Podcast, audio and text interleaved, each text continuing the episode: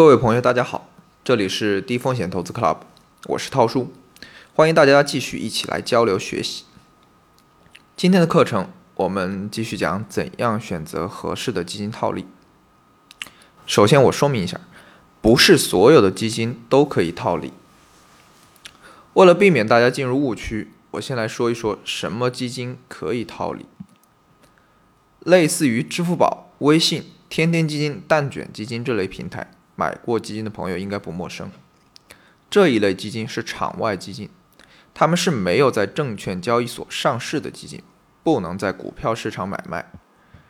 只能在这些平台申购或者赎回，是没有办法进行套利的。这些可以排除。那对应在证券交易所上市的基金，能够在股票市场买卖的场内基金品种里，能够套利的。有 LOF 基金、ETF 基金，还有分级基金。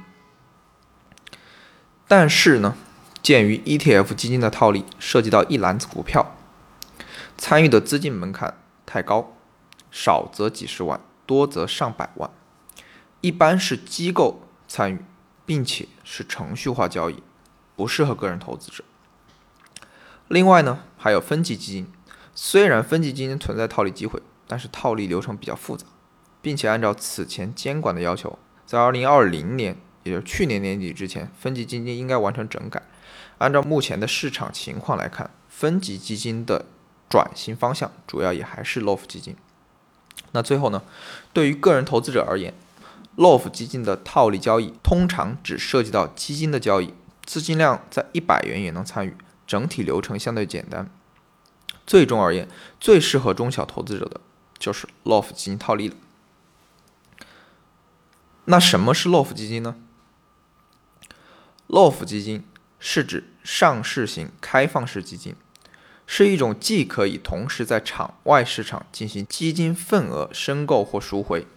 又可以在交易所，也就是场内市场进行基金份额交易的开放式基金。对于 LOF 基金最典型的交易方式和开放式基金一样，它可以通过基金的代销机构。例如银行、支付宝、天天基金等等进行基金的申购赎回，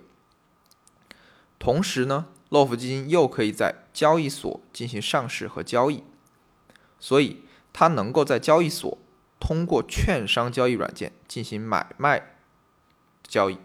，LOF 基金又可以在交易所进行上市和交易，所以它能够通过券商交易软件进行买卖的交易。另外呢，LOF 基金同时又可以在两个市场交易，可以通过份额转托管机制实现两个市场的份额的相互转换。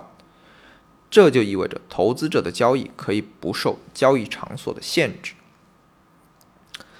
了解完 LOF 基金的特点，